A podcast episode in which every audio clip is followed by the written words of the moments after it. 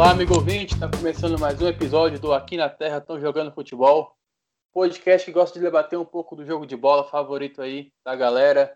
É, a gente vai conversar um pouco aí sobre pautas é, do nosso futebol, do futebol internacional. E estou aqui com, com os meus amigos de, de toda semana. Boa noite, Igor. Opa, boa noite, Samu, boa noite, Juninho, boa noite ao pessoal aí. Boa noite, Júlio. Boa noite, boa noite a todos. Então, galera, para a gente chegar enfiando o pé na porta aí, vamos falar do, do Palmeiras, que na última quarta-feira demitiu o Vanderlei Luxemburgo. É, mais, um, mais um técnico aí que passa pelo Palmeiras na era Crefisa e que acaba decepcionando, acaba não atingindo as metas, não acaba não contribuindo da maneira que a gente espera que, que, o, que é para o Palmeiras. O Palmeiras acaba não atingindo os números, o status, o desempenho que a gente espera do clube. É, só, só antes da gente começar o debate, eu só vou fazer o levantamento dos técnicos que passaram pelo clube desde que a Crefisa selou esse, essa parceria com o Palmeiras. Começou em 2015, né? O primeiro técnico foi o, o Oswaldo de Oliveira. Isso, e aí passou. Isso, início de 2015. E aí, em 2015, ainda teve o Marcelo, o Marcelo Oliveira, que foi campeão da Copa do, da Copa do Brasil.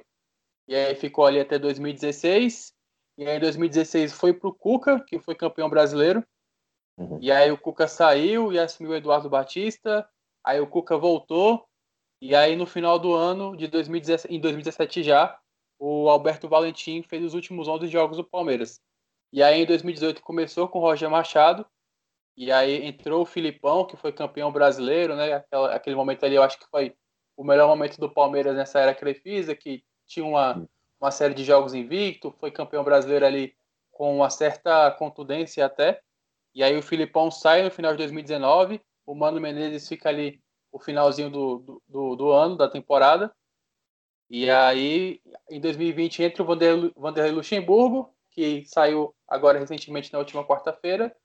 E agora, o que, que, a gente pode esperar? Quem é o próximo técnico que vai vir para o Palmeiras? Por que, que tem essa, essa dança das cadeiras aí no comando técnico Alviverde? Então, eu acho que assim que o Palmeiras está devendo um grande muito tempo para o seu torcedor. Pro seu torcedor. Eu acho que o, o clube perdeu muito tempo é, escolhendo técnicos ultrapassados, técnicos sem nome, é, com todo respeito ao Felipão, Mano Menezes tem, uma tem carreiras brilhantes, mas eu acho que o, o, Palmeiras não, não aproveitou muito bem essa era Crefisa, apesar de ter ganho dois brasileiros, ganhou o Paulista esse ano, mas eu acho assim que o Palmeiras almejava ser o Flamengo de 2019, aquele, uhum. aquele futebol absurdo, ganhando Libertadores, ganhando Brasileiro, sobrando. E o Palmeiras nunca foi isso. Apesar da, da campanha com o Felipão do Brasileiro de 2018 ter sido boa, ter sido consistente, você não viu o Palmeiras como destaque. É, é. Claro, Desculpa te interromper, Igor, mas é, é só para lançar esse raciocínio. É, é, pensava você que ia ser um trabalho a longo prazo, né? Que teria esse legado e que o, as categorias de base, os próximos que viessem, enfim, a instituição não iria é, definhar, digamos assim, era algo que serviria de legado e não tem sido assim. O Palmeiras tem vivido ano a ano, né? Sim, sim. O Palmeiras ele vive sem planejamento. Eu, o, o, o, Palmeiras negociou com o São Paulo, uhum. é, deve ter oferecido uma, um bom dinheiro, um bom elenco, mas eu acho que, é, pelo que se falou na época, o São Paulo viu que o Palmeiras só queria ganhar, só queria ganhar. E, tipo, não é nada mais que isso. Não tinha planejamento, uhum. não tinha ambição de nada, queria só apenas ganhar. Então, Exatamente. Então, aí foi, foi um dos pontos que fez o São Paulo não fechar com o Palmeiras. Então, eu acho que, que todos os treinadores que passaram pelo Palmeiras, nenhum conseguiria dar que o que o Palmeiras poderia almejar, que é jogar muito bem, ganhar vários títulos no ano e, inclusive, foi bem simbólico o, o Felipão ter sido demitido ano passado após um 3 a 0 do Jorge Jesus pelo, contra o Flamengo. Foi essa partida aí que decretou a, a demissão do Felipão. É, o Flamengo, então, é, nos jogos contra o Flamengo, caiu tanto o Filipão quanto o Mano Menezes. Isso, exatamente. Que aí você vê que é bem sintomático isso. Uhum, e esse ano uhum. Luxemburgo apesar de ter ganho o Paulista, foi um Paulista conturbado, parou para a pandemia, voltou, o Corinthians, São Paulo e Santos não não não davam muitas dificuldades. Uhum. Ainda ganhou nos pênaltis do Corinthians, estava bem desarrumado com o Thiago Nunes na época, ainda não tinha engrenado. Mas. E eu acho que também essa, esse negócio do Luxemburgo ter ficado invicto não sei quantos jogos, com milhares de empates, isso aí uhum. é, é para enganar o torcedor, porque a gente sabe que no, no, final da temporada isso não levaria a lugar nenhum. O Palmeiras não, não tinha muita, muita coisa para fazer. Mas eu acho que, que nem eu li esses dias, eu concordo bastante, é que o Palmeiras está devendo um técnico gringo ao seu torcedor. Eu acho que, claro, não qualquer gringo. Oi? Eu concordo também. Eu acho que a aposta agora tem que ser no gringo, né? Parece que é a fórmula que, que tem dado certo no futebol brasileiro e o Palmeiras ainda não apostou no gringo, né? Eu acho que o próximo é. passo teria que ser esse. É, é, teve o, o Gareca na época, mas o Gareca Isso, que, que, que foi assim a última experiência de treinador estrangeiro do Palmeiras, né? E não é nem que o trabalho tinha sido, tinha sido ruim, cara. Foi um trabalho. Ele não tinha material humano, ele não tinha organização. É... Não mesmo. Não, é que assim, quando a gente tá. Quando a gente, eu falo da, dessa questão do gringo, eu, falo, eu faço no recorte da, da era Crefisa, né? É sim, sim. Tá é, não, cara, que foi antes é, da Crefisa. Crefisa não teve, não teve um, um gringo ainda. Não, não teve. É, o bem da verdade é que desde que a Crefisa chegou no Palmeiras, é, por ter essa representatividade tão forte e também pelo fato da Leila ter é, é, ser dona, na verdade, da Faculdade das Américas, né? É, o Palmeiras ele não se permitiu como instituição, e aí passa principalmente pelo Gagliotti, de, de fazer essa prospecção, entendeu? De, de fazer algo, falar, bom, eu tenho agora toda a estrutura que eu preciso futebolisticamente falando, então eu vou apostar em um treinador que eu sei que vai me dar o respaldo que eu preciso. Então o Palmeiras é era 8 ou 80. Ou ele fazia uma aposta de um treinador muito, muito, como é que eu posso dizer? Muito promissor, que é o dito perfil estudioso que a gente tanto falou ali quando o Roger surgiu, né? Ou então era aquele treinador mais cascudo, medalhão. Então, é, o Palmeiras ele não se permitiu, é, igual a gente está falando agora, que possivelmente vai, vai chegar o, o, o Ramires, né? Parece que tudo indica que sim, mas aí lançam notas dizendo que estão meio pessimistas. Enfim, eu acho que isso é jogar para a torcida. Eu acho que ele vem é, falando de, de, de, valores, né? Eu não vejo como a Crefisa não conseguiria trazer. E o próprio Palmeiras também, por mais que ele não tenha bilheteria, mas enfim, jogou duro com relação à cota de TV e hoje recebe o dinheiro que acha que é justo da Globo. Então, dinheiro tem. E sem contar o avante também, o sócio torcedor, que os torcedores continuam pagando, né? A gente sabe que o torcedor do Palmeiras é, é aquele perfil bem é, é, macarrônico, digamos, né? O, o, torcedor da área nobre de São Paulo, descendência italiana, então a gente sabe que tem um poder aquisitivo, continua pagando sócio torcedor, o avante mesmo assim. É... Então, remetendo, voltando, na verdade, nessa questão do treinador, é, as apostas do Palmeiras foi, foram bem ruins, assim. É, é, claro que na época, se você olhasse, por exemplo, igual o Carlinhos citou, quando eles trouxeram o Marcelo Oliveira, que foi ali 2015 e estendeu até 2016, era o técnico bicampeão do Brasil, né? Por mais que se você olhasse para o elenco do Palmeiras e do Cruzeiro não fosse elencos similares, ainda mais naquele momento que o Palmeiras estava contratando a roda e tinha um dia de cheque em branco, é, mas era um treinador assim que tinha respaldo. E muita gente apostava que fosse dar certo.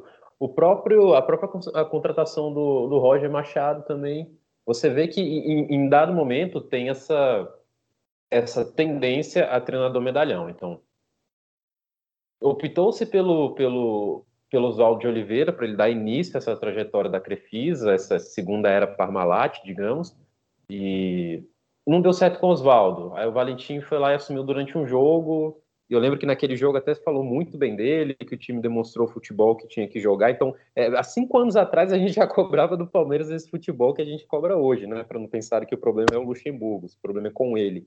Ele foi parte do problema, hoje não é mais.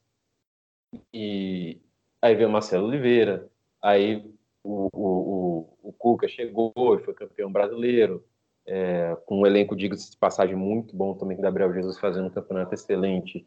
Aí Perfil estudioso, chega Eduardo Batista, não dá certo. Volta o Cuca, não dá certo também. Ah, vamos apostar no Valentim. Aí o Valentim virou um treinador pragmático de um jogo para o outro. Então já não era mais aquele perfil que o Palmeiras buscava. Traz o Roger, que era aquela aposta que todo mundo dizia, cara, vai dar muito bom. vai dar muito bom, porque ele é um treinador estudioso, é um cara dedicado, conhece futebol, etc e tal, era jogador, conhece os bastidores, enfim. Tinha tudo para dar certo, mas não deu. Traz o Scolari, chega o Scolari, campeão brasileiro, com aquele futebol péssimo, horrível, horrendo que a gente conhece, e conforme os resultados não foram chegando, é aquilo que a gente fala muito, né? Esse tipo de futebol pragmático, quando não tem um resultado positivo, você tira muito pouco disso. Foi o que aconteceu com ele.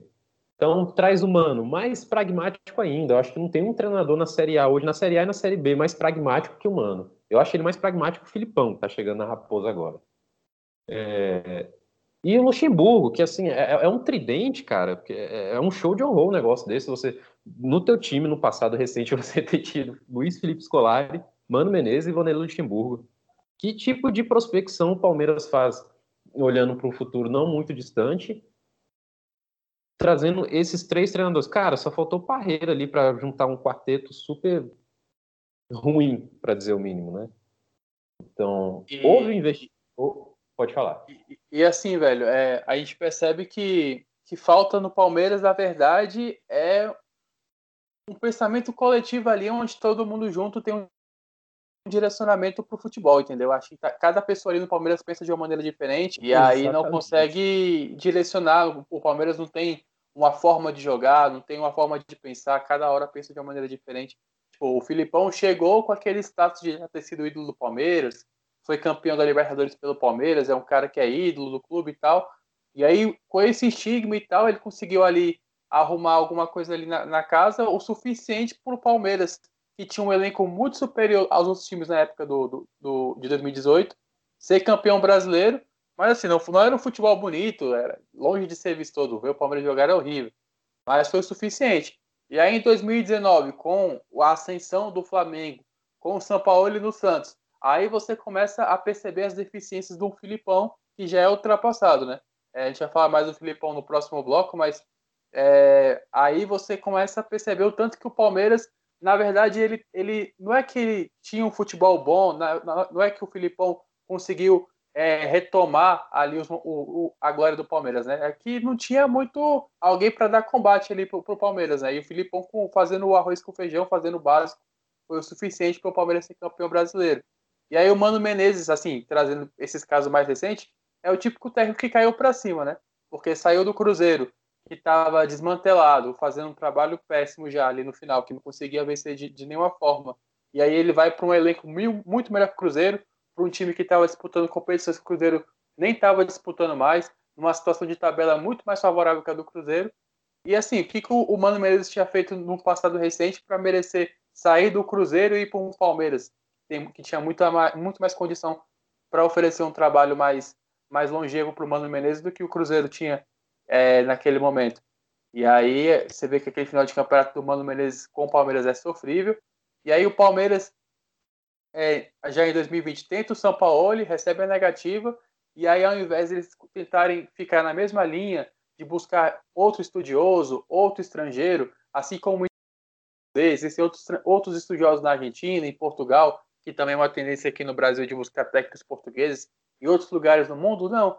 Ele pega o Vanderlei Luxemburgo, que fez um trabalho ali minimamente razoável com o Vasco, mas assim, nada que chamasse a atenção, assim, o Luxemburgo só pegou o Vasco e conseguiu deixar ele ali no meio da tabela. Assim, se para o Vasco cair isso tá tudo bem, beleza, entendeu? Eu acho que o Vasco, pela grandeza, é um time que merece alçar muito mais.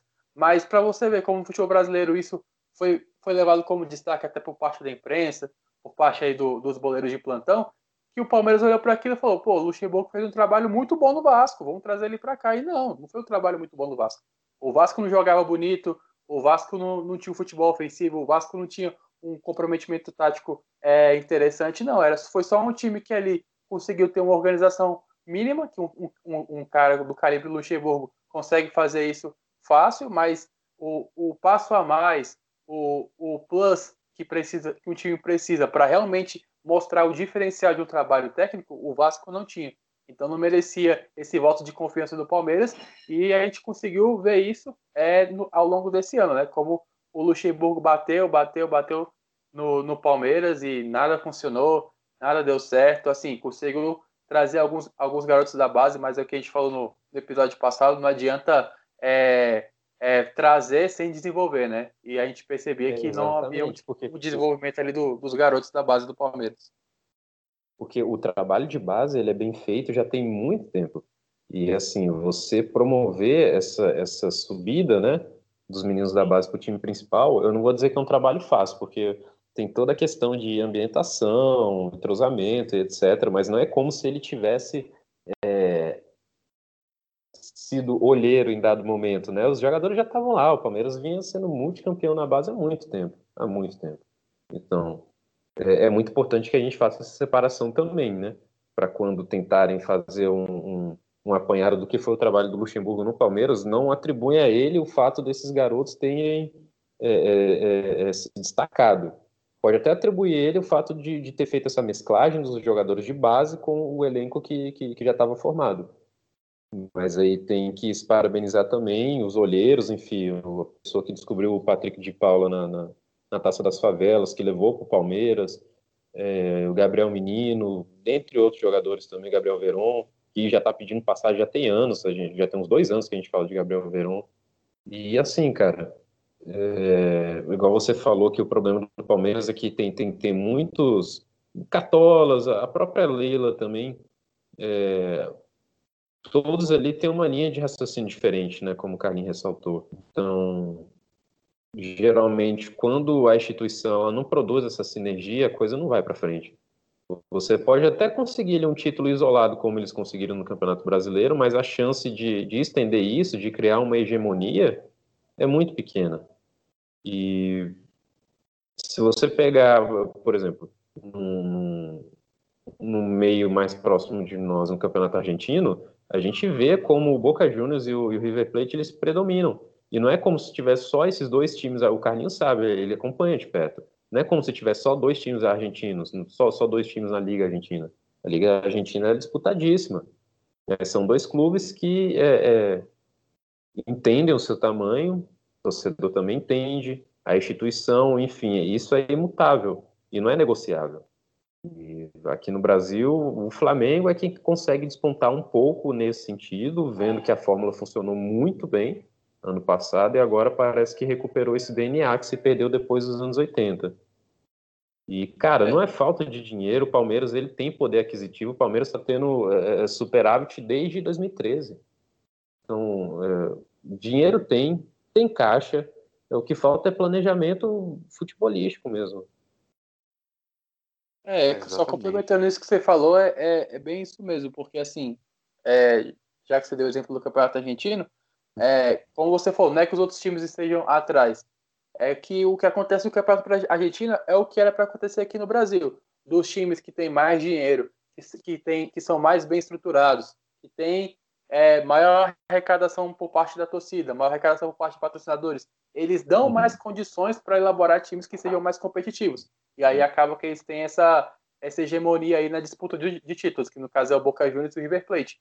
E o que era para acontecer aqui no Brasil com o Flamengo e o Palmeiras, mas assim, o Flamengo é, foi muito bem ano passado, esse ano também vai disputar as três frentes é, no, no, no, futebol nacional, é, o Campeonato Brasileiro, a Copa do Brasil e a Libertadores, e tem conseguido manter um, uma continuidade no trabalho, mas o Palmeiras não, o Palmeiras está perdido, né? O Palmeiras é, conseguiu fazer alguns ganhar alguns títulos, mas ainda não convenceu. É, eu ainda não fui convencido por, por este Palmeiras era Crefisa. Eu não consigo uhum. olhar para um time do Palmeiras desses últimos cinco anos e falar, pô, esse time do Palmeiras aqui dava gosto de ver, era muito legal. Não, não tem. Uhum. A gente é, tem, tem alguns times que, tem, que, chegaram a ser campeões, mas nenhum time que realmente é, despontou assim para ser um time histórico, para ser um time que, que vai ficar nas páginas aí. Uhum. Eu queria só pontuar três coisas sobre o Palmeiras. A primeira é de que quando o Palmeiras foi campeão, ainda não tinha essa, essa febre de técnicos gringos bons no Brasil. Então o Palmeiras sobrava realmente, ainda mais pelo elenco. O Flamengo ainda estava em processo de, de, de, modelagem de elenco, é, longe de, de ter o, o ápice do elenco, que inclusive é esse ano o ápice do elenco do Flamengo, é, até mais mas, que mas, com o Jorge Jesus. Mas só para dar uma zapiada nisso aí que você falou, Igão, é para você ver como é que são as coisas. Então, não tinha essa busca pelo treinador estrangeiro, mas já se buscava sim o dito fator novo.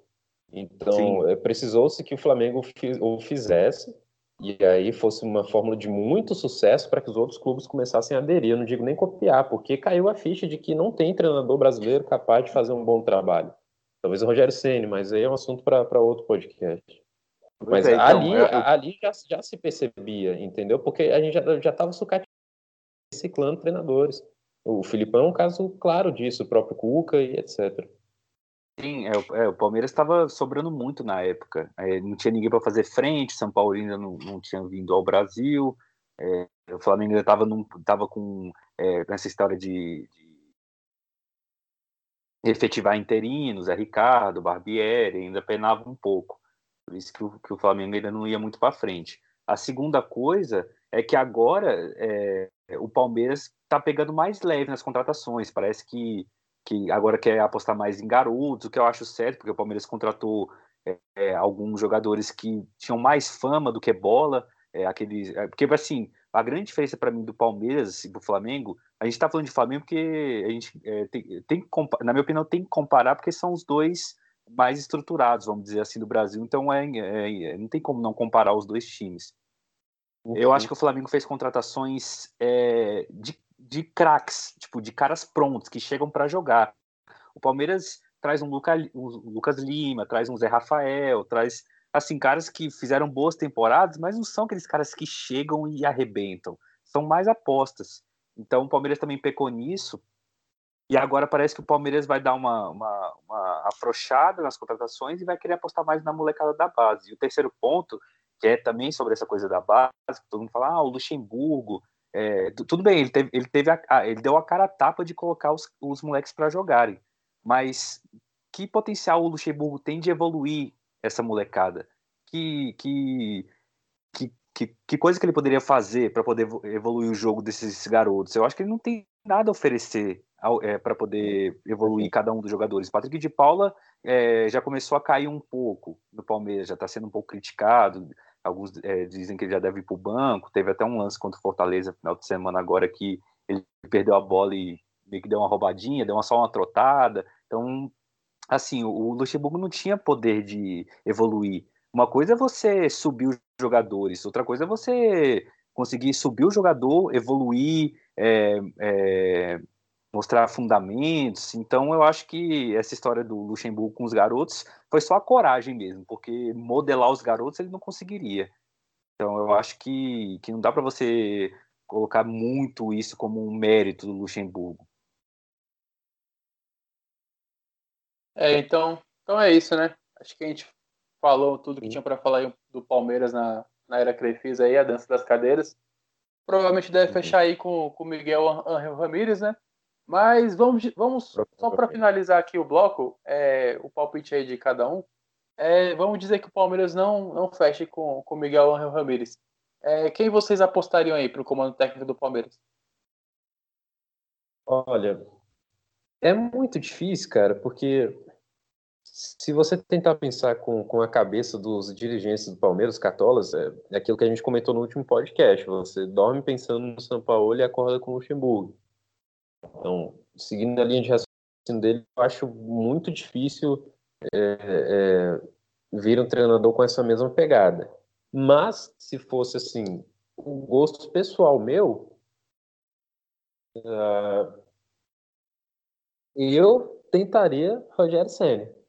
A gente sabe que está vindo eleições no São Paulo, né, e que a chance dele ir para o São Paulo na próxima temporada é muito grande, mas é, no Rogério, mais cedo mais tarde, ele vai ter que se desvencilhar dessa, dessa imagem que ele tem como o grande ídolo de São Paulo, até para que é, ele tenha mais opções dentro do mercado brasileiro, né? Não fique atrelado somente ao São Paulo ou então limitado a treinar clubes do, do fora do, do, do eixo Rio-São Paulo. Não que tenha algum problema em treinar os clubes é, sul-minas ou então os clubes nordestinos, enfim a gente sabe que o foco principal, infelizmente, ainda é o eixo Rio-São Paulo. Mas um nome que me agradaria bastante seria o próprio Rogério Ceni. E dentro do Brasil eu não consigo pensar em nenhum outro nome. Fora do Brasil, aí a gente pode fazer especulações, enfim. É... Mas não imagino que nenhum treinador de ponta fora do Brasil, e assim, a gente não precisa nem ir muito além, pensar em em Jürgen Klopp, o Guardiola, etc. É, mas é, treinadores ali da segunda, terceira prateleira, entendeu? Futebol europeu, enfim. Eu acho que não, não viria. Se tem um nome que, se não der certo com o Ramires, que valeria a pena, valeria muito a pena, na verdade, o Palmeiras apostar, seria o próprio Rogério Ceni. E para você? Perdeu a, chance, perdeu a chance do São Paulo, cara. É, isso é para o palmeirense não dormir nunca mais. Teve a chance de trazer o São Paulo, tinha caixa. Como é que o Atlético Mineiro consegue pagar o São Paulo e o Palmeiras não? É. é. Cara, cara, então, eu acho que o Palmeiras está focando muito no, no Ramires, do Independente Del Vale. Mas eu acho que, assim, é, é, essa busca é certa, mas eu acho que o Palmeiras tem que ter planejamento para trazer ele. Não adianta trazer hoje, achar que que o cara vai resolver de hoje para amanhã, que aí o time vai começar a jogar muito, aí vai é, chegar perto do Flamengo, do Galo, não é bem assim. Mas eu acho que é, no Brasil, acho que só o Rogério Ceni, assim, eu tenho três técnicos que eu vejo com potencial. É, nenhum deles é certeza, apesar do Renato Gaúcho é, ter conquistado títulos, também não é uma certeza hoje, até porque ele caiu, enfim. Seria o Rogério Ceni, o, o Renato Gaúcho e o Thiago Nunes pessoal tá, fala tanto que ah, não deu certo no Corinthians, mas ainda daria mais uma chance para ele. Mas parece que o Palmeiras Cara, não tá muito eu, eu pensei, eu pensei no nome do Thiago Nunes também, mas é, seria outra. O Palmeiras não pode mais se dar. O Palmeiras precisa de. É, eu acho que não. Além do assim, resultado, ele é, precisa Palmeiras, talvez o Palmeiras não. Um treinador pronto. É, é, aí tem o. É, me fugiu o nome, acho que o Samu vai lembrar o nome do ex-técnico do Vélez Sácios, que, ele, que eles também estão pensando. O Gabriel Reis. É, o Gabriel Reis. Também está na pauta deles, que seria uma boa. Ele ficou, ele acabou de sair. Acabou de sair, não, faz um tempinho que ele saiu já do Vélez Sarsfield. Também seria uma aposta interessante. Então, eu acho que o Palmeiras deveria trazer um gringo, um gringo bom. Eu acho que o Ramires é a aposta certeira. E, e assim, parece que ele quer vir, viria, só que não agora. Ele queria terminar a temporada no Del Valle para depois vir. Só que aí o Palmeiras vai ficar, vai fazer como? Vai trazer um tapa-buraco, sendo que ainda tem mata-mata pela frente é, vai desistir dele, vai para o plano B. Então, eu acho que o Palmeiras tem que fazer um planejamento certinho. Se, se quer muito Ramires, é, será que valeria a pena é, abrir mão dessa temporada? Abrir mão no sentido de trazer um cara que não é, é o cara ainda para essa temporada. Então, eu não tem que ver como é que o Palmeiras vai solucionar isso aí. Eu acho que o Rogério Senna é muito difícil, até pelas entrevistas que ele falou, que ele disse que não deve sair do Fortaleza essa temporada. E temporada que vem, é, não sei como é que vai ser no São Paulo, mas talvez procure ele. Eu acho que ele não diria não ao São Paulo, dependendo da, da situação. Então eu acho que o Palmeiras está tá, tá numa situação difícil. Assim, eu não, eu não sei o que eles poderiam fazer se o Ramires não for assumir agora. É, eu, eu sou que nem o Igão também. Eu também apostaria no Thiago Nunes, é, caso o Ramires não venha. Mas, assim, eu pensando assim, com o Ramires vindo na próxima temporada, eu ainda traria o Thiago Nunes, porque o Palmeiras não pode jogar essa temporada no lixo, né? É, ainda tem Libertadores, ainda tem o turno inteiro no Campeonato Brasileiro, ainda tem Copa do Brasil, para se dar o luxo de trazer um, um tapa-buraco, um, um, técnico com pouca expressão, ou, ou que não ter feito boas temporadas aí, e simplesmente finalizar a temporada. Não, eu acho que o Palmeiras, pelo investimento e pelo tamanho, ele tem que estar disputando o título sempre, e ainda mais título que sempre entra com, com um favorito, né? É, e a gente sabe que o que falta para coroar essa, essa era que ele fez em relação a, a troféus é, é a Libertadores, né? É a obsessão do, do palmeirense. Então, e o Palmeiras está muito bem na Libertadores, pode se classificar aí com a melhor campanha geral. E isso aí não pode ser descartado. O Palmeiras não pode se dar o luxo de jogar a temporada no lixo trazendo um Zé Ninguém. Então eu apostaria no Thiago Nunes caso o Miguel Ramírez não viesse. Acho que o Thiago Nunes também seria uma aposta interessante. É, talvez uma aposta mais arriscada, vamos dizer assim, mas para mim o Corinthians foi mais vilão do que tudo nessa passagem dele. Então acho que dá para apostar sim no Thiago Nunes. É, então é isso, galera. Vamos finalizar o bloco aí que ficou um pouco extenso. E na volta a gente vai falar um pouco aí sobre a chegada do Luiz Felipe Scolari da Toca da Raposa. Filipão no Cruzeiro. É bom para quem? Voltamos.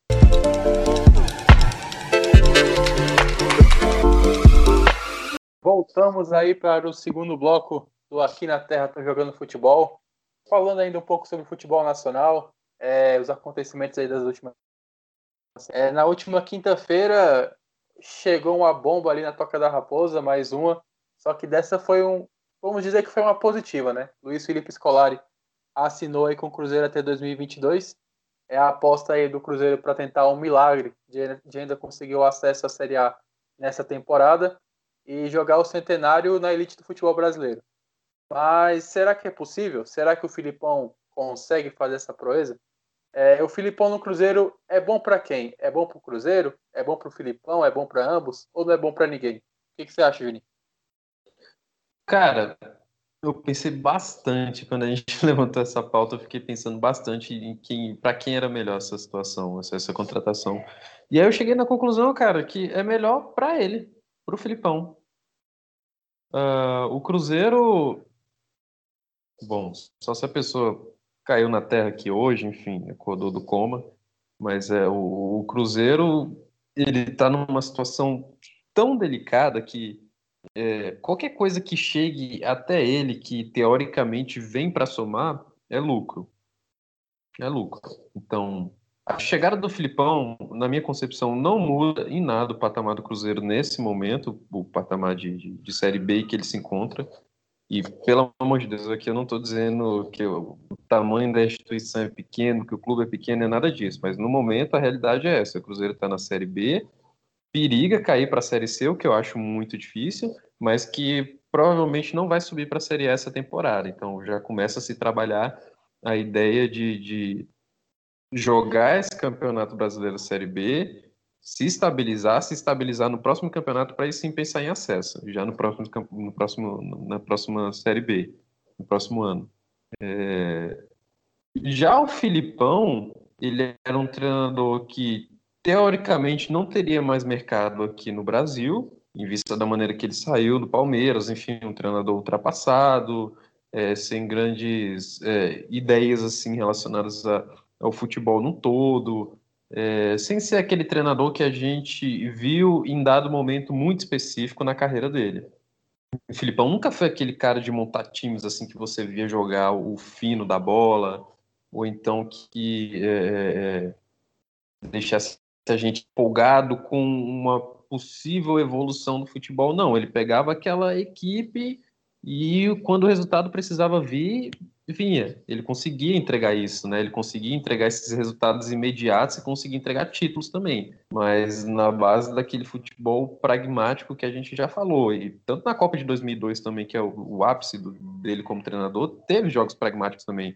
A estreia contra a Turquia, as quartas de final contra a, a, a Inglaterra, a própria semifinal contra a Turquia, né?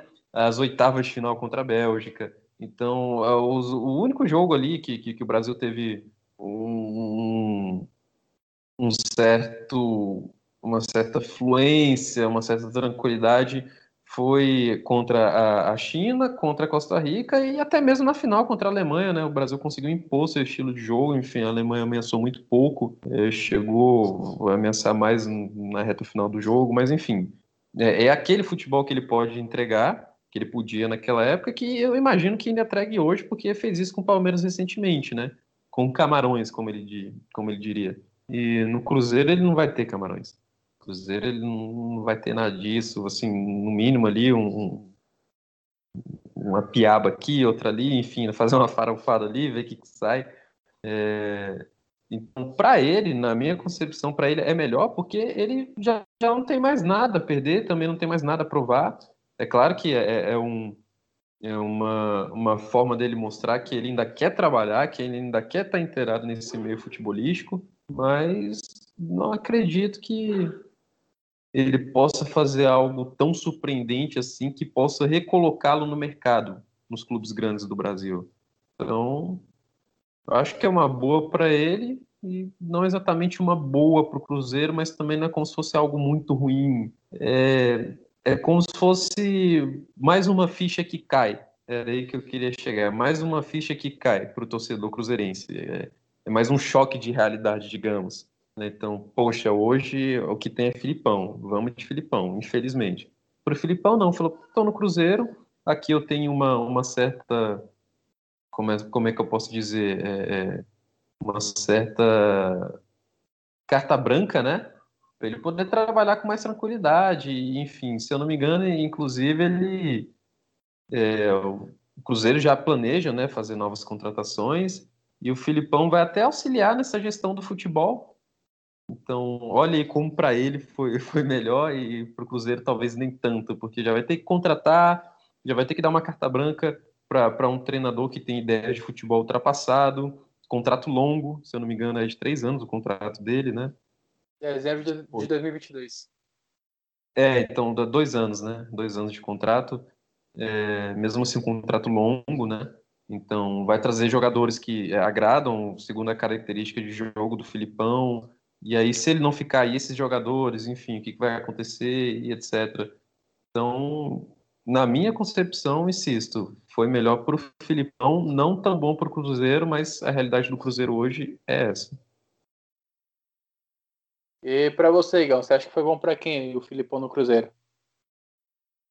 Cara, sinceramente, eu acho que foi muito bom para os dois. Eu acho que os dois saem ganhando. Primeiro, porque eu acho que o Cruzeiro tem, é, o Felipão tem um pragmatismo que o Cruzeiro precisa na Série B.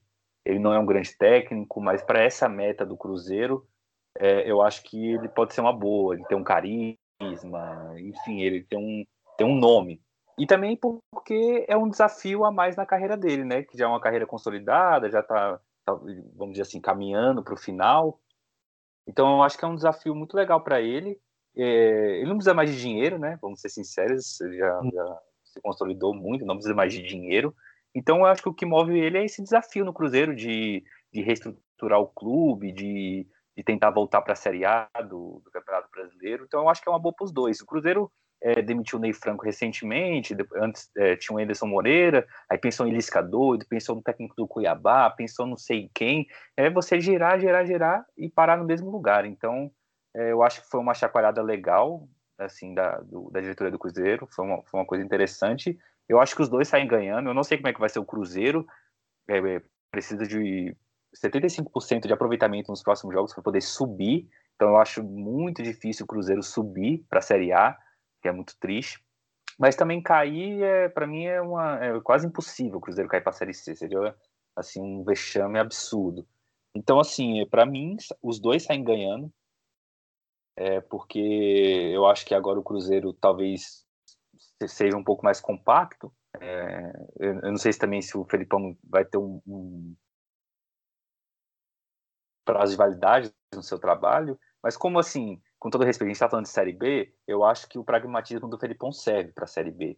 É que nem eu falei, vamos supor, se eu quero ganhar uma Libertadores, um brasileiro, eu não pensaria em contratar o Felipão, mas na situação do Cruzeiro, que, que pensa em outras coisas, está muito abaixo, eu acho que o Felipão foi uma boa. Acho que é, ele é mais do mesmo para clubes que, que, que almejam grandes coisas, mas para o Cruzeiro eu acho que foi uma chacoalhada interessante saiu de um Ederson Moreira, de um Ney Franco para um Felipão. Então eu acho que foi um acerto da diretoria do Cruzeiro. O Cruzeiro tem, tem, tem que dar agora milhões de passos para trás para poder andar para frente, porque a situação uhum. é muito crítica do clube. Então eu acho que o Cruzeiro tem que ter essa autocrítica de, de pensar é, muito além. Eu acho que tem que pensar no agora, fazer uma, uma Série B melhor. Eu acho muito difícil subir, que nem eu falei mas o clube tem tudo aí para se reestruturar nos próximos anos. Acho que o Felipão pode ser uma peça importante, é, não digo nem pela questão, ah, porque ele taticamente vai fazer o Cruzeiro, não, é assim, pelo carisma, pelo nome, é, hum. ele, ele, o cara que dá a cara a tapa, ele, ele, tem, ele tem peso no clube, então eu acho que foi uma, uma, um acerto é, mais de, de, identidade do que de, de, de futebol jogado, vamos uhum. dizer assim. Então eu acho que foi um acerto nessa questão. Eu acho que o Felipão tem essa tem um, tem um nome para poder carregar o Cruzeiro nessa reestruturação. É, em campo a gente ainda vai ver, provavelmente vai ser aquele time que, que é bem postado, que, que vai buscar um a 0 que vai se defender bem. E é, eu acho que é isso que o Cruzeiro precisa hoje. É, é só apenas ser um time compacto, é, sem pensar em grandes coisas. Então, o Felipão para mim foi, foi uma boa porque ele é uma marca, né? O Felipão, vamos dizer assim, é uma marca. Então ele, ele, ele carrega essa marca com ele e é um técnico pesado e eu acho que, que, que ele vai conseguir ir bem no Cruzeiro. Assim, bem no sentido de, de, de carregar a bronca, vamos dizer assim. Então, eu acho que para os dois, eu acho que ficou de ótimo tamanho essa, esse fechamento de acordo. É, já na minha opinião, eu acho que, que a chegada do Filipão é bom para o Cruzeiro e para o Filipão tanto faz. É, o Cruzeiro, acho que desde, desde que o Mano, Mano Menezes foi demitido ano passado, o Cruzeiro não teve um, uma estabilidade no comando técnico, né? É, nem com o Rogério Ceni, nem com o Adilson Batista, nem com o Abel Braga, é, que veio antes do Adilson, é, nem com Ederson Moreira esse ano e nem com o Ney Franco. Nem, não teve uma estabilidade no comando técnico. E aí o Filipão ele tem as costas tão largas, né, pela bagagem que ele tem, que só da contratação, só do anúncio da vida do Filipão, o torcedor já já já está mais calmo, o torcedor já está mais satisfeito. Você já sente nos treinos também que os jogadores eles têm um respeito muito grande pelo Filipão por, por conta do currículo. Então, eu acho que essa, essa estabilidade no comando técnico, que é algo necessário para um clube como o Cruzeiro, que está passando pela situação que o Cruzeiro está passando, é muito importante. E o Filipão pode entregar isso para o Cruzeiro. Fora o que pode entregar para o Cruzeiro em relação à venda de imagem, como o Igor falou, o Filipão é uma marca. É um cara que é mundialmente conhecido. E isso pode ajudar muito o Cruzeiro economicamente, financeiramente, que é também um ponto que o Cruzeiro precisa muito de ajuda. Precisa mais de ajuda nesse ponto do que no futebol. Olha que no futebol é um desastre. Então, se imagina, se o futebol tá uma merda, é, a situação financeira está bem pior ainda. É, o Cruzeiro hoje é um time que poderia sim disputar a Série C, tá jogando futebol para isso, não tem é, muito o que se esperar. E com a chegada do Filipão, se abre uma nova oportunidade de repensar, de já pensar em, em, em, em acesso, que seria um milagre, na minha opinião. Acho que o Cruzeiro não, não tem condições de subir. É, mas com o Filipão já se vislumbra algo diferente para o torcedor, entendeu? Porque assim, nós aqui a gente tem esse pensamento um pouco mais crítico em relação ao futebol, mas o torcedor, ele olha o Filipão, ele enxerga o Filipão campeão da Copa de 2002, ele enxerga o Filipão que foi campeão brasileiro um dia desses com o Palmeiras em 2018, o Filipão que tem um largo currículo, que foi técnico de Chelsea, Portugal, que foi campeão com o Grêmio, campeão com o Palmeiras, que teve uma passagem bem legal pelo Cruzeiro é, na primeira vez em 2001, que ganhando uma Suminas, e foi a partir do Cruzeiro que o Filipão saiu do futebol é, de clubes e foi para a seleção brasileira, e aí foi campeão é, da Copa do Mundo em 2002. Então, o, o, o, torcedor, quando ele vai pensar no Filipão, ele lembra desses fatores. Né? Ele não pensa muito no Filipão do 7 a 1 no Filipão que, que rebaixou o Palmeiras em 2012, é, no Filipão do futebol pragmático do, de 2019, que levou uma surra do Jorge Jesus. É, enfim, ele, eles não pensam muito nesse Filipão que, que, que teve essas, essas manchas na, na, na carreira, né? Ele pensa mais no, no, currículo, no currículo vasto do Filipão. Você quer falar alguma coisa, Juninho? É, e outro, o Felipão agora vai subir todo final de semana no, quase no Mineirão, né? Que ele tomou 7x1. Isso é um ponto interessante é. também. Pela mística, né? Só falando disso aí que você pontuou, cara, que o torcedor esquece. E teria o menor motivo para que o torcedor esquecesse dos vexames recentes do Filipão. Beleza, o cara é campeão mundial, tudo bem, há de se respeitar aquele trabalho, foi um trabalho bem consistente dentro daquilo que ele poderia entregar a, a curto prazo, né? Tanto é que a seleção não funcionou antes da Copa, funcionou durante a Copa e não funcionou depois. Então, é... E assim, cara, houve o 7 a 1 houve o rebaixamento com o Palmeiras, houve o futebol fraco que o Palmeiras apresentava, é, as declarações dele como pessoa. É, então, o torcedor se apega muito a essa coisa da, da, da mística, né? E, é o folclore, né? É, exatamente. E a chance de não dar certo é muito grande. É muito grande. Por isso que eu acho que é uma boa para ele, entendeu? Para ele, é, assim, é, é, foi uma declaração forte dele na época, mas eu acho que ele ainda segue essa linha de raciocínio. Quando o Brasil tomou um 7x1 e perdeu, o que ele falou. Gostou, não gostou? Não, gostou, gostou. Não gostou, vai para o inferno. Então, é, essa é a linha de raciocínio dele para tudo que ocorre no futebol que foge do, do entendimento do controle dele. Então, eu, eu não entendo como é que o torcedor ainda consegue se olhar para o Filipão e entender que ali pode sair algo de produtivo. Não vai sair nada de produtivo. Por, isso que eu acho que para ele é uma boa. E ele, digamos que ele caiu para cima. Né? Ele estava ali encostado, quase que desempregado, conseguiu agora um emprego num clube grande, que está atravessando um momento de instabilidade, porque isso é um momento.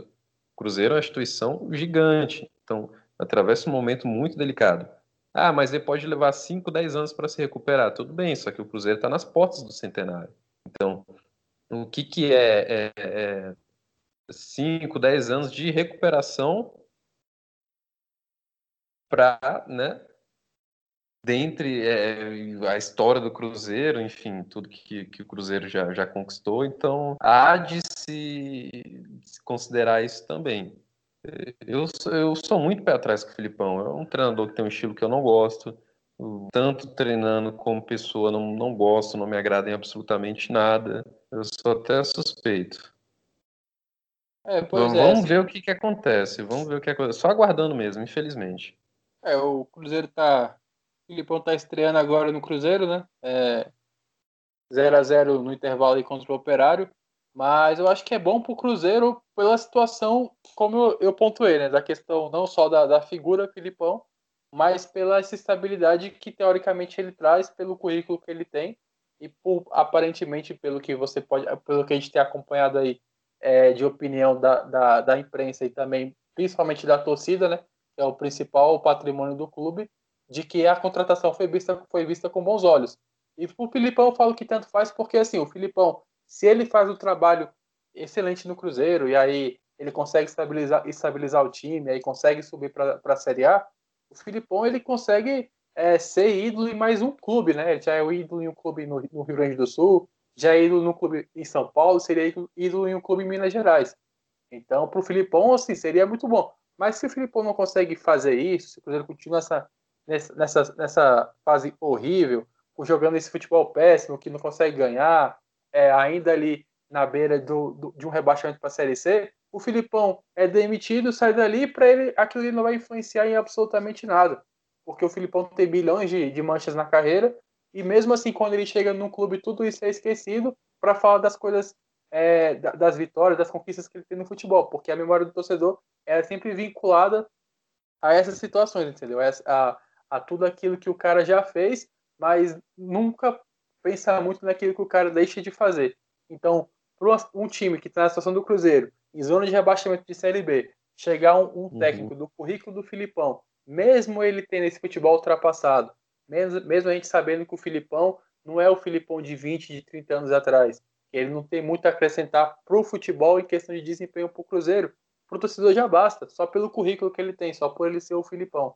E isso aí é, é muito bom para o Cruzeiro trabalhar em relação em, em questão de instituição. Para o Filipão, tanto faz, entendeu? Para o Filipão, ele pode ver isso como um desafio, como o Igão falou, e aí tentar levar o Cruzeiro o acesso, mas também se não conseguir, isso aí não vai indiferir nada. O Filipão não vai deixar de ser Filipão é, por não ter conseguido é, levar o Cruzeiro de volta à Série A. Agora, o Cruzeiro, se não conseguir voltar à Série A, vai continuar é, afundado, vai continuar é, sendo é, alvo de chacota, vai continuar com, com, várias e várias questões em relação a, a, a, a, financeiro que, que vão se acumulando aí, principalmente agora com a falta de receita por estar jogando uma, uma divisão inferior e pela falta também é, da torcida nos estádios, não estar tá recebendo receita de, de, de ingressos, né? E isso aí tudo tem acarretado uma, uma situação financeira que já é muito delicada. Então, o Cruzeiro ele já entra numa perspectiva do, do tiro do vai ou racha, né? Se não for agora com o Filipão, é repensar e, enfim, a situação do Cruzeiro é tá aí à beira de um abismo. Uhum. Então, eu acho que é isso, né? Alguém quer acrescentar mais alguma coisa aí em relação à chegada do Filipão? Não. eu acho que é isso. Eu acho que, assim, o Felipão, eu acho que ele não tem tanta coisa a perder. A não sei que ele faça uma campanha vexatória, caia para a Série B, mas ele tem o escudo de falar: ah, o Cruzeiro é uma bagunça, o Cruzeiro tem problemas, então se ele não for como esperado, ele tem, ele pode usar esse escudo. Agora, se ele subir, se ele reestruturar o clube, vai ser só mais um, um uma coisa positiva na sua carreira. Então eu acho é, que. Eu acho que o torcedor tem a segurança de que o Filipão pode fazer mais do que os, os antecessores dele, né? Acho que uhum. o Filipão, ele, apesar do Filipão não ser um técnico que é preterido aqui entre nós, a gente sabe que o Filipão ainda é melhor do que o Anderson Moreira e ainda é melhor do que o Ney Franco e é melhor do que o Adilson Batista. Então, com certeza se entre as opções que o Cruzeiro tinha, acho que o Filipão é realmente a mais adequada ali. E, enfim, vamos ver o que, que vai acontecer aí com, com esse casamento aí, Filipão e Cruzeiro 20 anos depois. Então esse aí é o segundo bloco do Aqui na Terra Tô Jogando Futebol. E a gente volta aí para o terceiro bloco para falar um pouco de futebol internacional. Alguns projetos aí que o Liverpool e Manchester United colocou na mesa para ser debatido é, na última semana pela Premier League. Voltamos já.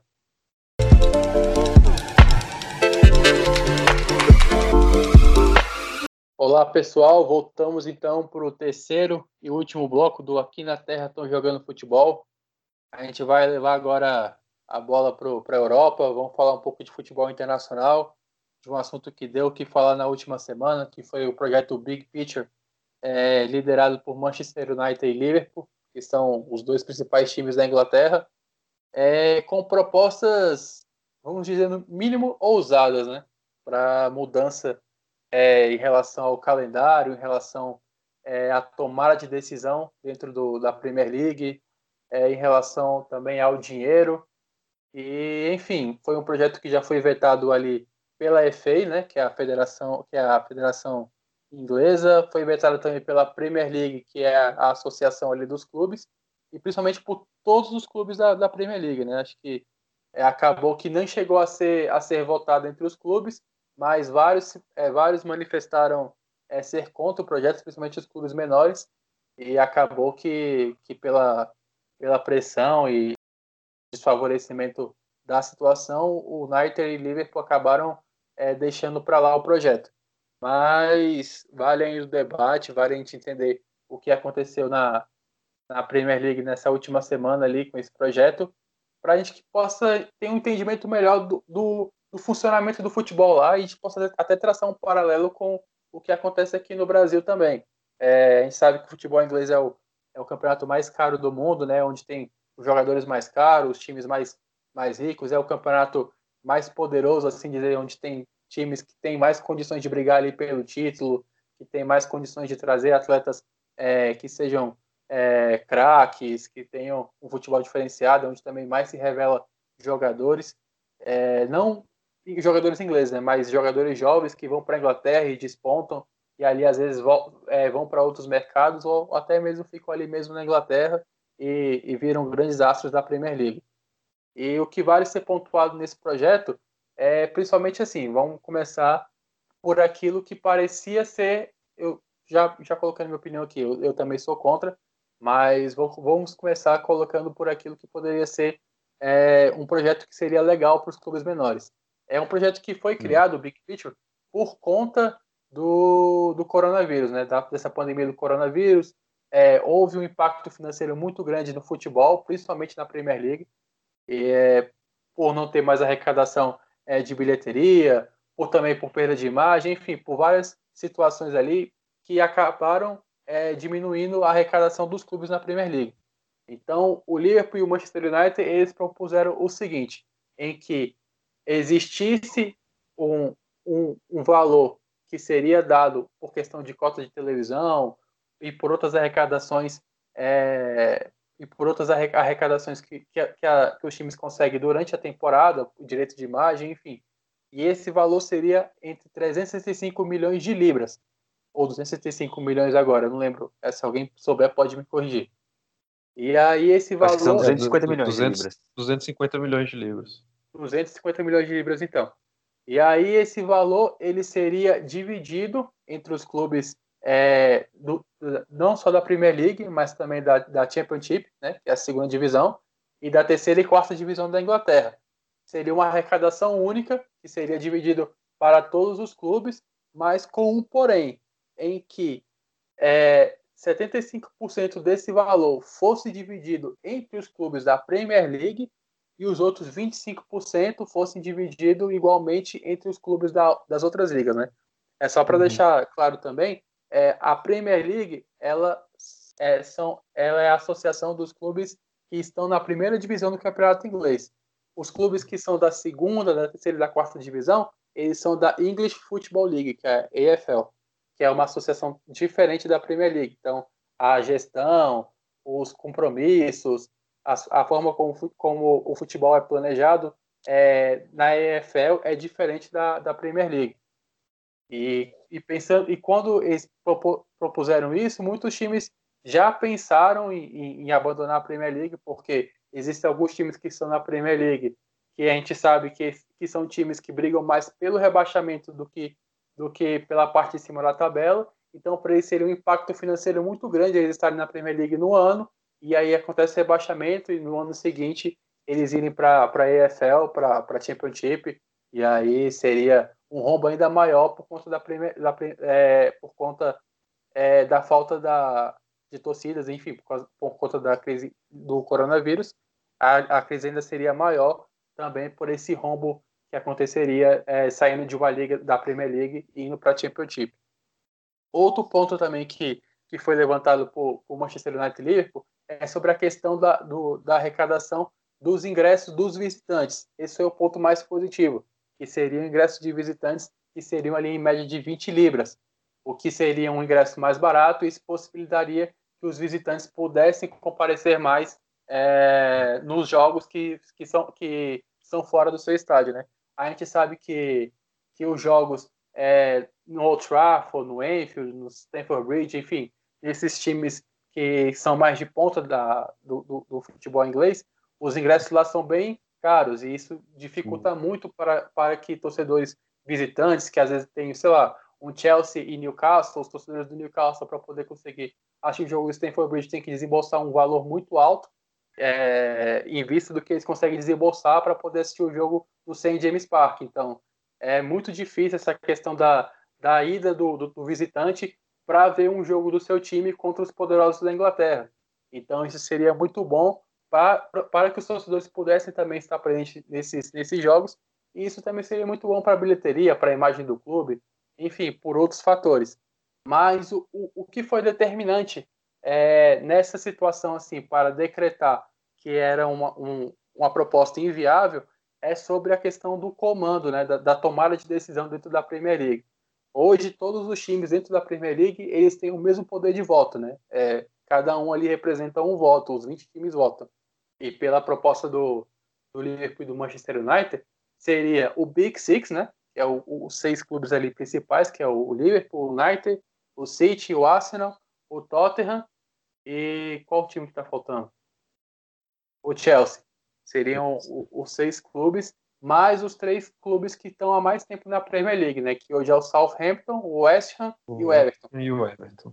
E seria um, um, Big Nine que eles tomariam todas as decisões da, da Premier League, com adendo de que dentro desse Big Nine é, do, o, o, o que equivale, equivaleria, assim, o que seria a maioria dentro desse Big Nine, seria dois terços desse, desse grupo, ou seja, seis votos, o que, o que significaria o, o Big Six voltando, Big né? Six, seria, isso. É, exatamente, seria a influência deles dentro do, do da votação.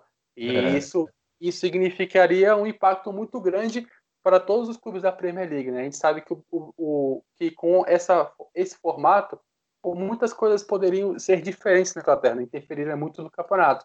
Como, por exemplo, é, um, um, um, um, milionário que investir num time aqui na, na Premier League, um time de menos expressão, o Big Six poderia é, vetar. vetar. Uhum. Ou uma contratação milionária que um time consegue fazer, um jogador que é uma, uma jovem promessa, prefere ir para um time sei lá, prefere ir pro, pro West Ham. Não, o West Ham faz, faz, faria parte do Big, do, do, Big Nine. Prefere ir pro Leeds ao invés de ir pro Manchester United.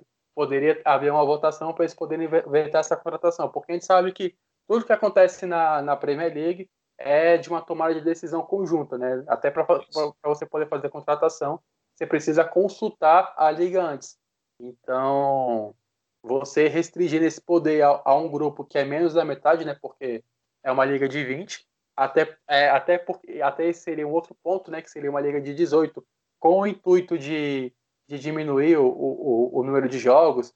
E aí eles também pensaram também na, na, no fim da Copa da Liga Inglesa, e olha que a, Copa da Liga Inglesa é um torneio que gera muito mais receita para o pequeno do que realmente para o grande. Eu acho até que, que, que, nessa questão é, eles poderiam realmente pensar em um novo formato para a Copa da Liga Inglesa, porque é um torneio que começa muito cedo, tem muitos jogos e acaba é, atrapalhando a preparação, principalmente nessa questão do, agora do, com, da pandemia, em que uma temporada acabou e começou em um, em um espaço muito curto de tempo.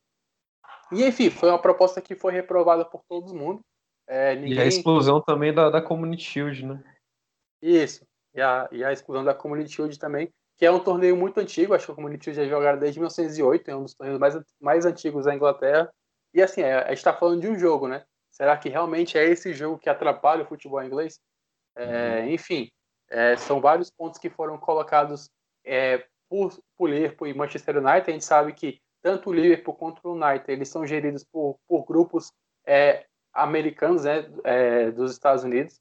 E a gente sabe que esses, esses grupos eles não têm muito olhar do futebol e da tradição do futebol inglês, porque eles não foram uhum. inseridos ali, né? Culturalmente não não pertencem a eles, né? Então eles olham muito mais a questão financeira. É, e aí quando você olha a questão financeira dentro de um de um espaço onde o, onde existem vários clubes, várias representações sociais ali dentro daqueles clubes é, que que tem um poder de voz, a, a situação financeira muito difícil vai prevalecer, né? Enquanto uhum. tiverem outros clubes ali que têm esse pertencimento do, é, da, da sociedade, do lugar ali onde ele está inserido, podendo ter espaço, podendo ter voz ativa, muito difícil esses, esses interesses desses grupos financeiros ali, inclusive até o Abramovich também e o Chelsea começaram a apoiar o, o, o Liverpool United depois, porque também é um outro outro outro magnata aí também que olha mais a questão do lucro do que a questão uhum. realmente do futebol. Mas enfim, essa foi a situação aí da do big picture, né, que foi proposto pelo United e pelo Liverpool. Não sei se eu expliquei muito bem, mas a gente pode, cada um pode deixar sua opinião, deixar o, o comentário aí do, da proposta que, que rolou aí na última semana na Premier League. Nossa, você pontuou super bem, cara. Explicou direitinho. E, assim, é, acho que vale ressaltar também que, para quem estiver ouvindo, que procure se inteirar também é, e não se deixe levar pelo pensamento de que é, é pode ser sim um bom projeto para algum clube, não é um bom projeto para clube nenhum. É, e isso a gente falando dos clubes é, pequenos dentro da Premier League, né? É claro que, como a gente, como você mesmo ressaltou aqui, você olhando para o Liverpool, olhando para o United, nessa linha de raciocínio capitalista, para eles seriam ótimos. Porque, e de, e de, certa forma também você não ameaçaria o tamanho desse clube dentro da sua da sua liga dentro do seu país, né? Com essa ideia de vetar que venha um cara de fora, venha uma empresa de fora, enfim, compre determinado clube e transforme ele numa potência, como foi com o Manchester City, por exemplo. Então, é, além desses, desses você já, já, já destacou, é, vale lembrar também que o, o, dentro desse, desse, desse projeto criado, né, também tem alguns pontos positivos que parece que foi entregue, mas para incentivar que quem leia e quem é, é, fosse votar também enxergasse com bons olhos, quando na verdade não é como a, a, a criação do, do, do do, da Liga Profissional de Futebol Feminino, que seria independente da federação e da Premier League, ou então como o preço do ingresso que você citou aí, a 20 euros, que parece mais um, um, um faz-me rir ali, um cala-boca, né? Não, a gente te lascou aqui, mas em compensação a gente coloca o ingresso nesse valor, em compensação a gente cria uma liga profissional de futebol feminino, que era algo que já devia existir, não, não, não uma coisa não deveria ser muleta para outra, entendeu? é, o futebol feminino já está pedindo, já é uma realidade, não é que pede passar, já é uma realidade. E eu, particularmente, achei a última Copa do Mundo mais atraente do que a Copa do Mundo feminina, né? Mais atraente do que a Copa do Mundo masculina. Eu acho que a tendência é isso aumentar. A Copa do Mundo feminina tem mais um ar de Copa do Mundo para mim hoje do que a Copa do Mundo masculina. Mas isso é outro tópico. Então, é, galera que estiver ouvindo, procurar estudar direitinho, se inteirar, é, porque no primeiro momento o projeto parece excelente. Quando você só pega a ideia assim do projeto e fala, beleza, vai ter uma distribuição bacana para os clubes que estão passando um perrengue por conta do coronavírus, não está tendo faturamento, não está tendo torcedor no estádio, é, vamos nos ajudar. Só que se você pegar o momento em que o Liverpool e o United lançaram essa proposta nesses moldes, é, é quase que maquiavélico, cara.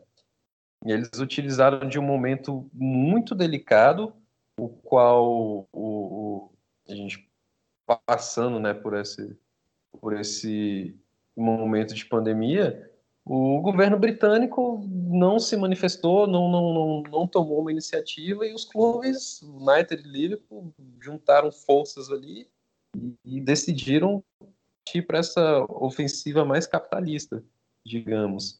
E aí, cara, é, um dos grandes atrativos da, da Premier League é essa ideia de que há essa igualdade.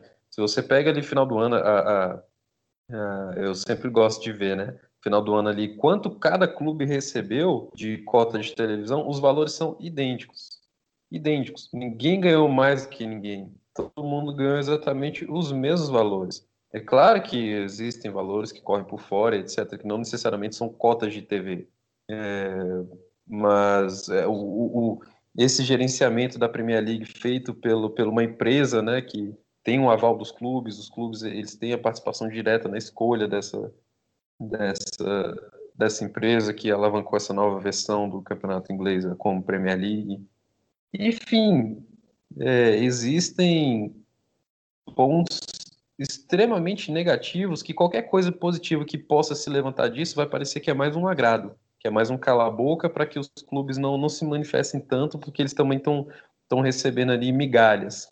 E, cara, a Premier League ela não pode adotar esse estilo era um dos chaves da Premier League. Espero que se mantenha. Acho que já foi até é, é, é, negado, né, Carlinhos? Se eu não me engano, já mais a possibilidade de aprovarem o, o Big Picture.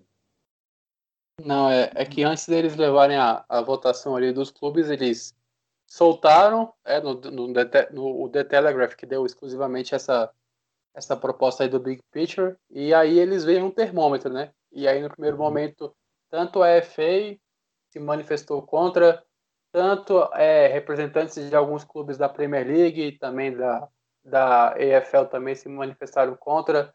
É, ali no primeiro momento, quem o único time que se manifestou a favor foi o Chelsea, é, até o Arsenal e o Tottenham também, é, e o, o, Manchester City, que são os outros três times que, compor, que, compor, que iriam compor esse Big Six, também se manifestaram contra a proposta.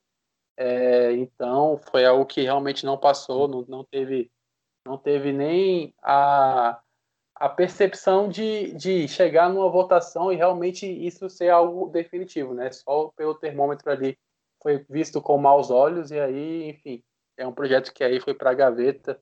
E eu acho que nesse primeiro momento realmente não tem como isso ser aprovado na, na Premier League. Até houve uma brincadeirazinha também do representante da, da EFL falando que quem estivesse satisfeito aí com o projeto do Big Picture podia voltar para a associação deles, que eles iam aceitar de braços abertos aí, onde Isso, todos podem falar. Tentar não trazer para o lado deles, né?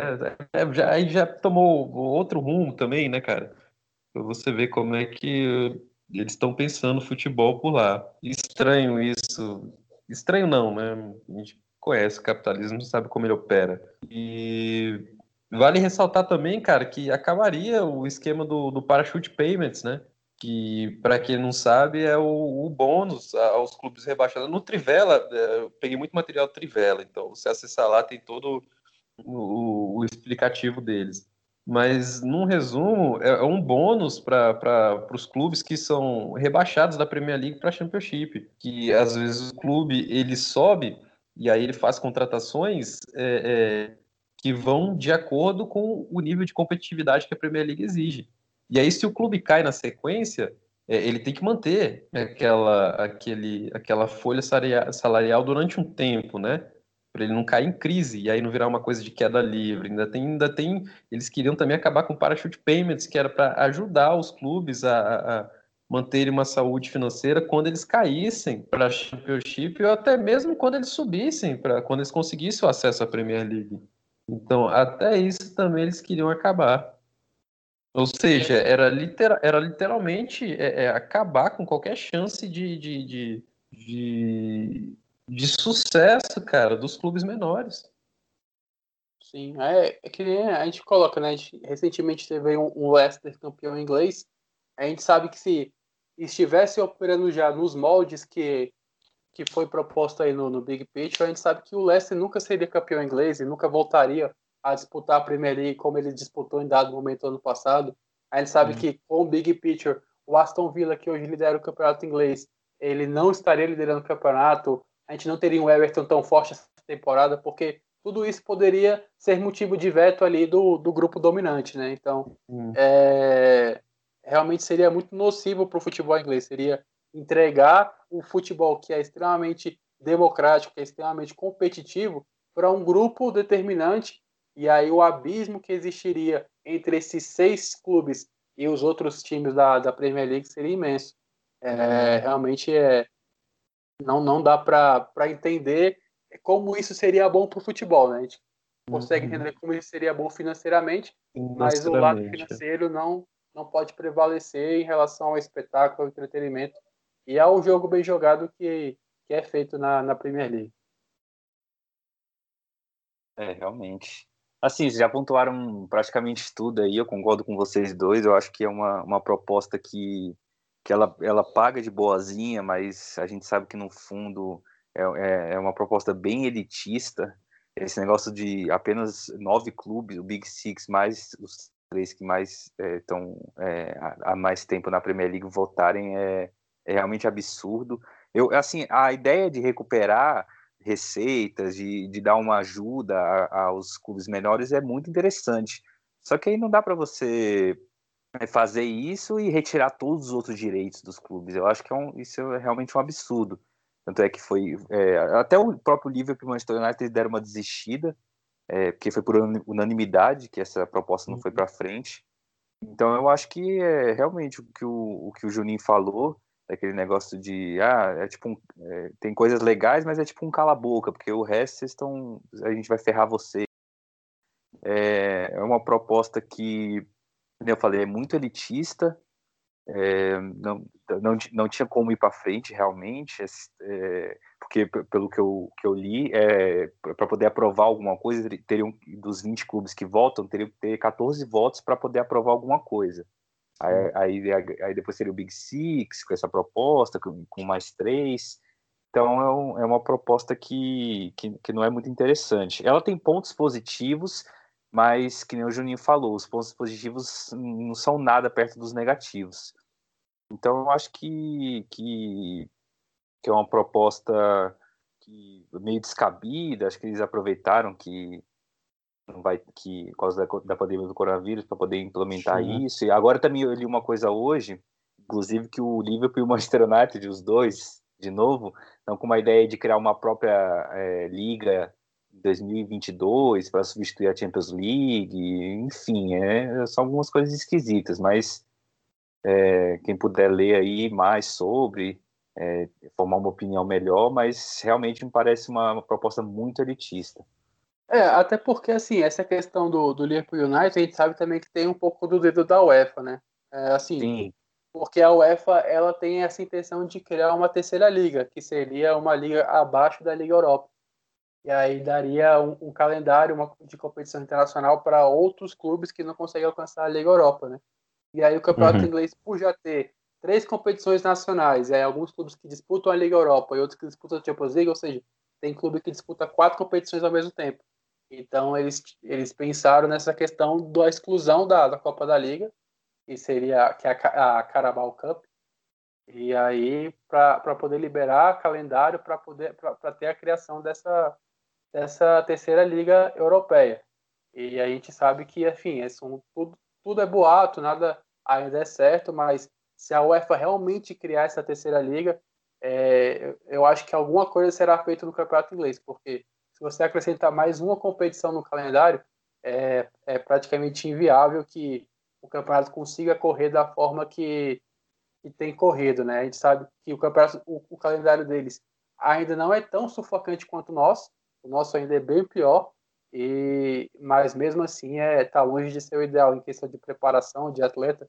A gente está vendo muito aí no, nesse início de, de temporada vários atletas que têm se lesionado, lesões graves, lesões, lesões sérias, justamente porque teve uma, uma pré-temporada muito curta, não teve um tempo de preparação, e aí o corpo está o corpo tá respondendo de uma forma negativa, porque, enfim, quando esses atletas não se preparam bem, atletas que, que produzem em alto nível precisam estar com a parte física 100%, né? E, e aí a gente está vendo que, que não está nem perto disso.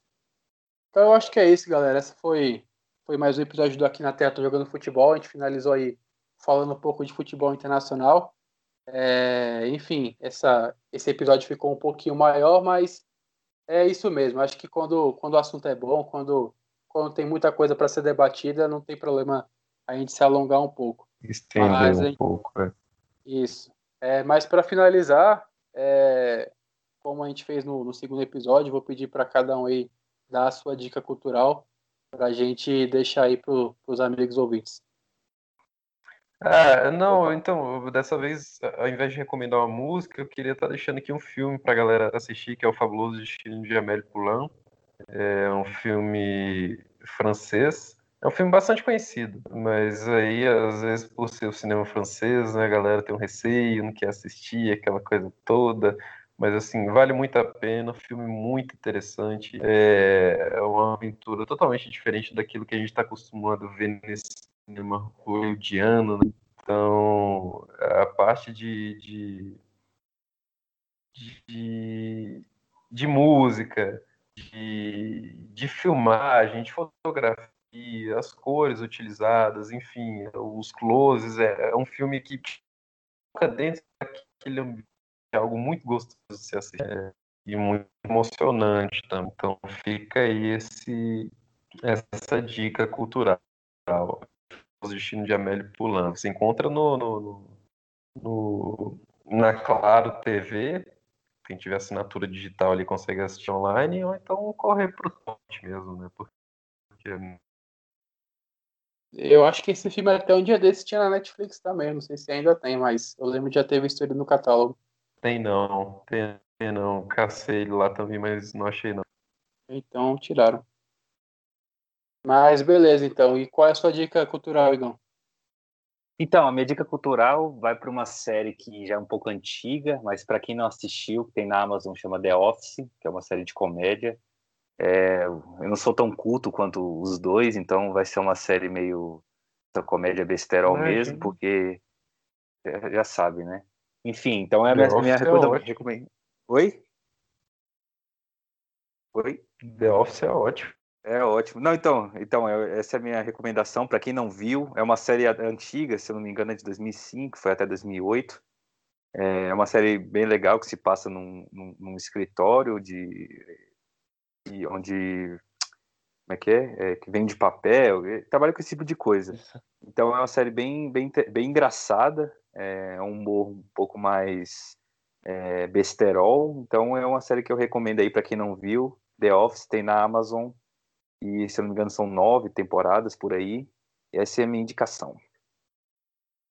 Beleza, The Office. É a minha indicação, eu vou vou pegar o gancho aí do, da nossa última pauta que a gente falou de, de Premier League para indicar um outro podcast que para mim é um dos grandes podcasts que existem. Eu escuto sempre que é o Correspondentes Premier, que é encabeçado aí pro, por dois jornalistas pelo, por, um jornalista da, da ESPN, é né, um projeto que é ligado à, à, emissora, mas que trabalha não só com o João Castelo Branco e a Nathalie Gedra, que são repórteres correspondentes da ESPN na Premier League, mas também com o Renato Senise, que atualmente trabalha na Dazon, e o Ulisses Neto, que, que trabalha na Players Tribune.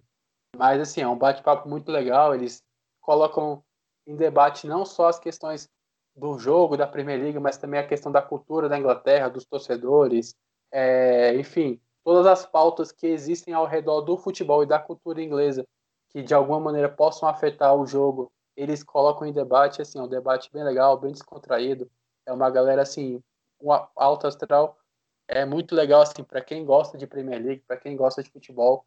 É, é, um, é o melhor conteúdo que existe de Premier League em português. É esse podcast aí, o Correspondentes Premier. Disponível qualquer plataforma digital aí, SoundCloud, Google Podcast, Deezer, Spotify. É... Qual é a plataforma da, da Apple? Esqueci agora o nome. Mas também está disponível aí para quem não tem. Não é, é o Watch, coisa assim? Apple Watch, coisa assim, não é? Oh, não, é. não sei também. Eu não mas sei. Eu acho que é isso, é por aí. A gente, a gente não tem iPhone não, mas enfim, quem, é. quem tiver iPhone aí pode procurar no seu tocador aí que, que tem o correspondente Premier lá. Então é isso? Ah, cara, não, é assim, poxa, deixa eu só fazer um extra aqui. É, é, não vai virar costume, não, mas eu acho interessante. É, tá, para muita gente pode não ser interessante, mas é algo que eu achei muito bacana. Eu não sabia que o Whindersson Nunes ele tinha lançado música, rap music, e eu escutei ontem, eu achei muito. Gostou do, do, do Lil Wind? Do trap, do Whindersson? Lil Wind? Lil Wind. Você não só da fora igual eu, fica aí a dica também, que eu sei que mais de um milhão de pessoas já, já escutaram as músicas só no YouTube. Enfim, fica aí também a dica aí pra quem tiver. Tá aí, Lil Wind. Tá muito legal.